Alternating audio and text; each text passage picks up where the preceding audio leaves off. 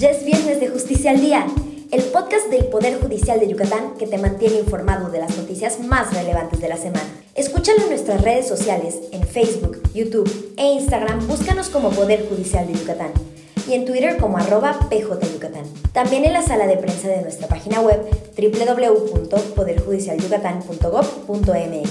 Ahora además, ya estamos en Spotify. Estas son las noticias más relevantes de la semana del 9 al 15 de octubre de 2021 en el Poder Judicial.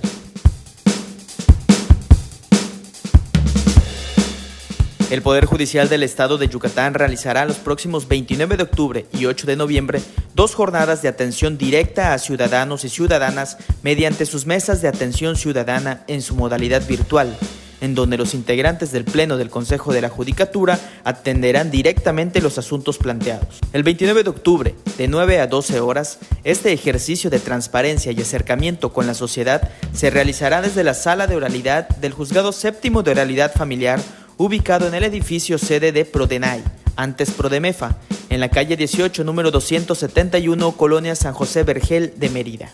El periodo de registro para las personas interesadas en participar en la Mesa Ciudadana del 29 de octubre inició el pasado día 11 y concluirá el 28 de este mismo mes.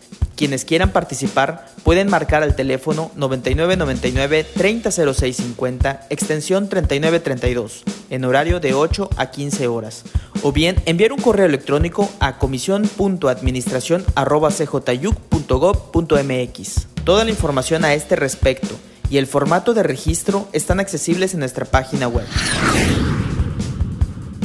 Como parte de la campaña Conoce, Previene y Difunde, esta semana difundimos el concepto de acoso, considerado como una forma de violencia en la que, si bien no existe la subordinación, hay un ejercicio abusivo de poder que conlleva a un estado de indefensión y de riesgo para la víctima, independientemente de que se realice en uno o varios eventos. Consulta el protocolo de actuación frente a casos de violencia laboral, acoso y hostigamiento sexual en nuestra página de internet.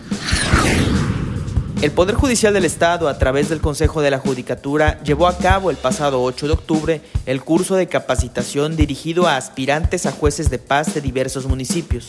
La capacitación tuvo lugar en el auditorio del Centro de Instituciones Operadoras del Sistema Penal Oral y Acusatorio, CIOSPOA, y en la inauguración el consejero presidente de la Comisión de Desarrollo Humano del Consejo de la Judicatura, Luis Alfredo Solís Montero, recordó que los jueces y juezas de paz son el primer contacto con los ciudadanos en sus respectivas comunidades para resolver las cuestiones que la ley les faculta y los exhortó a mantenerse actualizados y capacitados a través de los cursos y talleres que ofrece la institución. En esta capacitación participaron aspirantes a juezas y jueces de paz de los municipios de Chapap, San, Citas, Jocabá, Punducmá, Muna, Peto, Santa Elena, San Felipe, Tishmehuac, Zucacap, Xochel, Ixil, Acanqué, Telchac Pueblo, Semul, Vaca, Zitzantún, Ucú, Samajil, Sinanché, Mama, Opichen, Jalachó y Concal.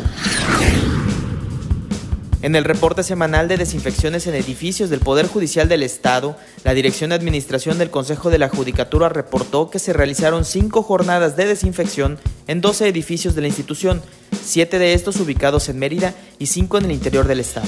Para mayor información, visita la sala de prensa de nuestra página web donde podrás encontrar todos los reportes semanales de desinfección.